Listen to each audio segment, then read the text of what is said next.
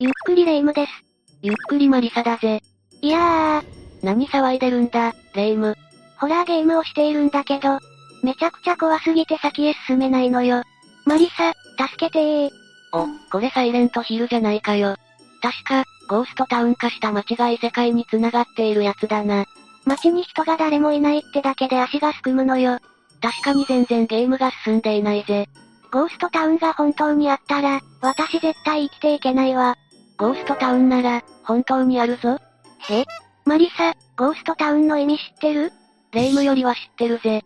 では、今回の解説は住民が消えたゴースト化した廃墟について6つ、ランキング形式で解説していこう。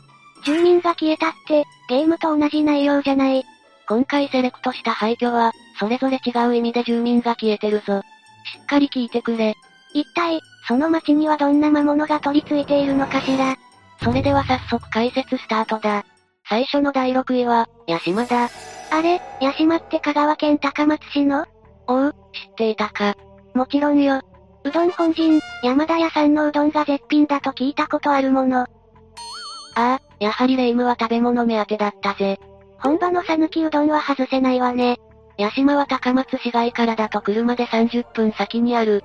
もちろん電車やバスでも行くことができるぞ。あら、意外と近いのね。八島は屋根のような形をした溶岩台地でできており、源平合戦が起きた土地としても有名だな。歴女が喜びそうな場所だわ。ああ、八島の魅力は、やはり八島山から拝める美しい景色だな。真上から見下ろす瀬戸内海の風光明媚が楽しめるぜ。瀬戸内海を独り占めしたくなっちゃうわね。おすすめは夕日が見られる獅子の霊岩だ。瀬戸内海に入る夕日を見ると、吸い込まれそうになるくらい圧倒されるからな。いいわねー。そんなに美しい景色が拝めるなら、商売始めちゃおうかしら。ま、そうなるよな。実際、この観光地を利用して山頂にホテルや土産や、ケーブルカーなど大々的な街を形成していったんだ。なんだー、先に手をつけられていたのね。まあ時代も高度経済成長期で景気が良かったからな。さらに四国遍路の番所もあることから、集客は間違いないと思われていたんだぜ。当然、経営はうまくいったんでしょそれが、蓋を開ければ客足があまり伸びなかったんだ。観光地なのに期待されていたはずの人気も定着することはなく、負債を抱えるようにホテルや土産屋は廃業。そのままゴーストタウン化してしまったんだぜ。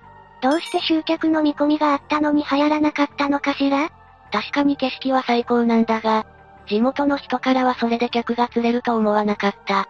という声が当時からあったそうだぜ。地元の人が難色を示してたのね。こうして、町はそのまま時が止まったようになってしまい、ホテルなどの施設が残されたんだ。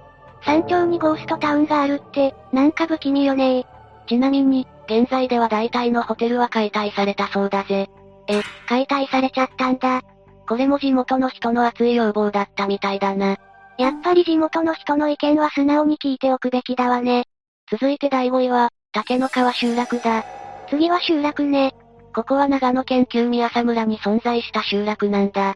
球がついているということは村もすでにないってことああ、2006年に大町市に編入されてしまったぜ。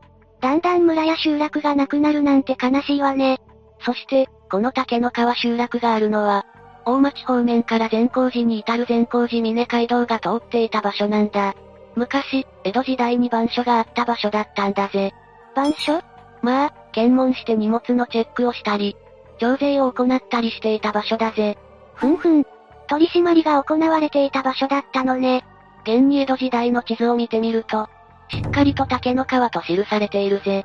いつ頃から竹の川集落は消えてしまったのかしらはっきりとはわからないが、昭和50年代初め頃は、まだ家屋が数軒見られたようだな。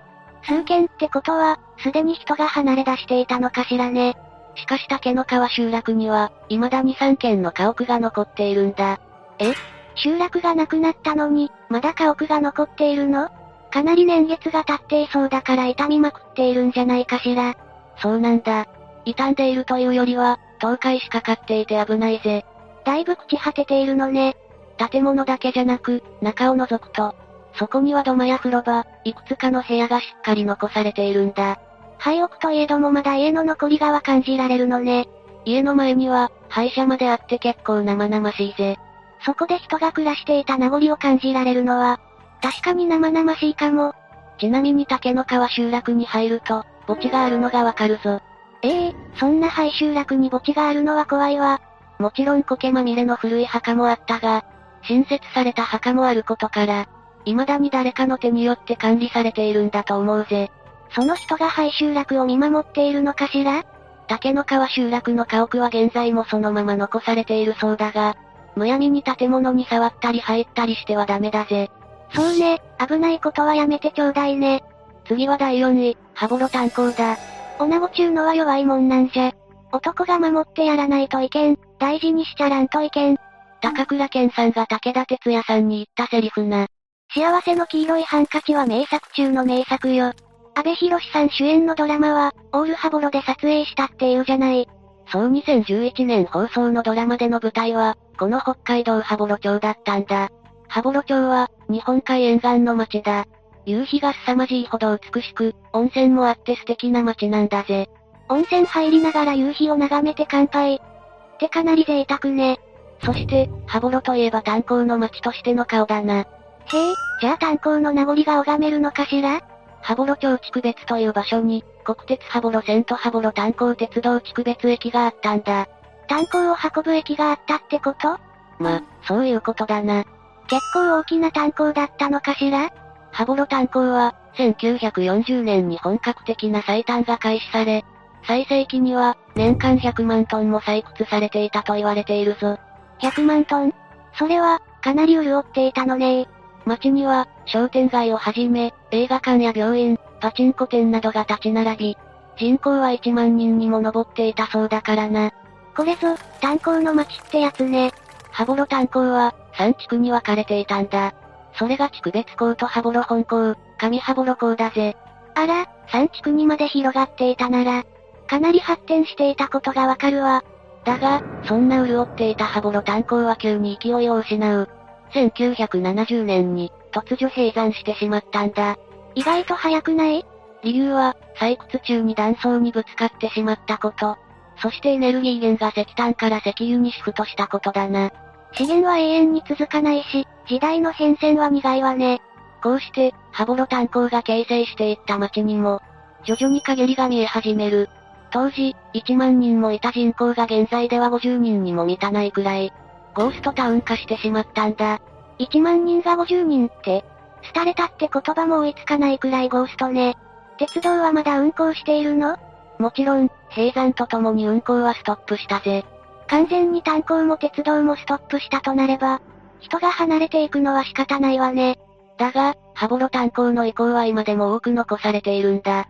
巨炭場のホッパーや運搬建て工、炭鉱アパートなど、当時の面影を残したまま、羽幌炭鉱はひっそりと佇んだままとなっているぜ。かつて、この羽幌町に多くの人たちが暮らしていたのか。みんな、どこへ行ってしまったのかしらね。ここからが、ベスト3だぜ。第3位は、田浦ハイソンだ。今度は村ね。田浦ハイソンは、神奈川県横須賀市田浦町にあった場所だぜ。あら横須賀市って、結構都会的なイメージだけど、そう、廃村になる場所は僻地であることが多いよな。しかし、田浦廃村は田舎でも僻地でもない場所にある。というのも、歩いて15分の場所に田浦駅があるからだ。えそれだけじゃない。港の方には海上自衛隊の施設も見えるし、山の方には閑静な住宅地、さらに近くにはコンビニもあるんだぜ。ちょっと待って。コンビニが近くにあるって意味わからないわ。なんか、その村の周辺は栄えていそうな言い方をするけど、じゃあなんで廃村になっちゃうわけ実は、1997年に湘南タウラニュータウン計画、という一帯を再開発するプランがあったそうなんだ。あ、新たな町を作ろうとしていたのね。事業計画が進むにつれ、田浦村の住民は立ち退きを余儀なくされたわけだな。立ち退きまでさせられるんだから、機能的な町に変えてもらわないと怒るわよ。だが計画は、途中で頓挫してしまう。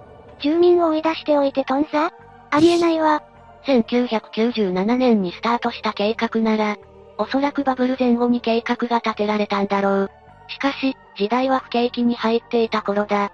じゃあ、バブル景気でウハウハしていた金持ち計画が、採算合わなくなって終了したってことそれ、住民を追い出す前に気づかなかったのかしらいつ、どの時点で計画が白紙になったかはわからないが、人が消えた町には当時のままの状態で、家があちこちに残されているんだ。それも20年以上もな。家は解体されないで、そのままにされたってことああ、家の中には住民が暮らしていた痕跡が、あちこちに確認できたぜ。え、それって家財道具をそのまま残しているってことそうなんだ。いくら立ち退きだとはいえ、どうしてそのままの状態で、住民が出て行ったのかは不思議なんだぜ。引っ越ししたとは思えないわよね。もしかして、大京渋る住民を強制的に追い出したとかそれならかなり恐ろしいぜ。現在では、周辺一帯が立ち入り禁止となって、警察も頻繁に巡回をするようになったそうだ。家屋がそのままあるし、火でもつけられたら大変だしね。そうした理由からかはわからないが、現在は解体されてしまっているぜ。ニュータウン計画に失敗した慣れの果てがゴーストタウンか。今後はどうする予定なのかしら何でもホタル生息地として、観光開発されるという噂があるそうだな。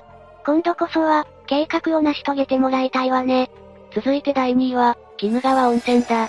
え鬼怒川温泉って、あの栃木県日光市の有名な温泉街なはずだったと思うけど、まさか鬼怒川温泉もゴーストタウンだって言わないわよねいや、それが有名な鬼怒川温泉に、廃墟ホテルが多く立ち並んでいると、SNS でも有名になっているんだぜ。嘘でしょ確かに鬼怒川温泉駅に降りると、駅周辺にも大きなホテルが見られることから、賑わいを見せている様子がわかる。だが、そこから10分ほど歩いた先では、ちらほらと廃墟と化したホテルが姿を現すんだ。観光名所に廃墟ホテルはいただけないわね。そうだな。美しい景色を楽しんでいる中、外装が剥がれた廃墟ホテルを目にしてしまうと、急に気持ちも萎えてしまうぜ。まあ、これらの廃墟は鬼怒川温泉の一部エリアに見られるんだ。そもそも、人気の温泉地なのに、どうして廃墟ホテルがそのまま残されているのそれが、実態調査を行っても、ホテルの持ち主が未だに見つからないからだそうだぜ。え、持ち主が見つからないと解体できないじゃない。そうなんだ。それに、いざ解体しようにも道幅が狭いため、重機を運び入れることも困難な状況らしい。噂では、建物一棟の解体費用が億単位になるそうだぜ。高い。そんなに高いってことは、ホテルも相当大きいものなんでしょうね。そう、そのホテルの大きさも経営に打撃を与えた理由なんだ。どういうことかつての鬼怒川温泉は、東京から2時間以内に行けるとあって、気軽に行ける観光地として人気な温泉エリアだった。立地は最高よね。そのため、昔は団体客で賑わっていたそうだな。日本人は宴会大好きだからね。しかし、その団体旅行が流行ったのはバブル時代までだ。日本の経済が傾くと、旅行客が団体向けではなくなり、個人向けにシフトしてしまったんだ。確かに、昔ほど団体で観光することはなくなったわね。鬼怒川温泉のホテルは、団体客向けのために、部屋数を多く設けたり大宴会場を作ったりしていたからな。こうした団体客離れは、経営に大きな打撃を与えてしまったんだ。時代の流れとともに生活スタイルも変貌していったってわけね。そして不景気に突入すると、観光客数が激減。一旦持ち直したと思っても、今度は東日本大震災が発生。そして新型風の流行。波打つように経営は逼迫していったわけだな。自然災害や疫病はホテルのせいじゃないけど、本当に大変だってことはニュースを見ても伝わってくるわ。これは鬼怒川温泉だけの話じゃないからな。それでも、有名な観光地に起きた悲劇は、これ以上見たくないものがあるぜ。最後は第1位、福島県大熊町だ。大熊町といえば、原発事故でしょああ。2011年に起きた東日本大震災がきっかけで、福島第一原子力発電が爆発して、放射性物質が広範囲に拡散された事故が起こったよな。原発から約4キロ先地点の大熊町では、住民全員が避難を余儀なくされたんだ。あの時は津波にも驚いたけど、さらに原発事故が起こるなんて予想できなかったわ。原発事故が起こった福島県では、最大16万人以上の人たちが避難したそうだぜ。そ、そんなに多くの人たちが避難していたのね。人が消えた大熊町では、家畜が野生化して、町は壊滅状態になったと言われている。避難しないといけないのはわかるけど、育ててた家畜を置き去りにしなきゃいけないのは、本当に辛かったと思うわ。多くの市町村では、その後も除染作業が行われ、徐々に避難指示解除が発動されていったんだ。そして大熊町の一部でも2019年から居住が可能になったぜ。長かったわねー。だが、それでも大熊町を含めた7つの市町村では、未だに帰宅困難区域が残されていたんだ。まだ、放射線量が高いってことそうなんだ。それでも2022年6月30日には、特定復興再生拠点区域の避難指示が解除されているぞ。まだ全域の解除には至っていないってことね。そう、解除されていない区域は、除染作業をしっかり行っていないことから、まだ居住はできないんだ。この区域を白地地区と呼ぶぜ。白地地区に家がある人はまだ帰れないのか。だが、長らくゴーストタウンと化した大熊町に、帰りたいと願う人たちはあまりいないみたいなんだ。え、そうなのどうしてもうすでに、新しい生活の基盤ができているからだそうだ。2022年2月時点での調査によると、町に戻りたいと考えている人は、全体の15%ほど。戻らないと答えた人は57%ほどという結果になっているぜ。半数以上の人が戻らないのか。まあ、町が完全に復活しているわけじゃないし、私が大熊町民でも悩ましいかも。それでも住民が帰ってこられるよう、町が再生できるように奮闘している人もいるんだ。長い年月をかけてでも、町が復興してくれることを願うわ。政府は白地地区に関して、2029年末までに、避難指示を解除する方針を掲げている。一度壊滅した大熊町が、どこまで復興できるか見ものだぜ。さて、解説は以上だぜ。廃墟になった理由がそれぞれあって感慨深かったな。でも人のいない町はちょっと怖いわね。そこで暮らしていた様子がわかると、確かに色々考えてしまいそうになるよな。あの独特な静寂がたまらなく怖いのよ。やっぱり、このゲームは続けられないわ。じゃあ私が引き継ぐぜ。ゲームはゲームだからな。油断しているとサイレンが鳴るわよ。ひえー。では、今回はここまでにしよう。みんなはゴーストタウンに入ったことはあるかなもしあるよって人がいれば、その時の感想をコメントしてくれると嬉しいぜ。ではまた次の動画で会いましょう。最後までご視聴ありがとうございました。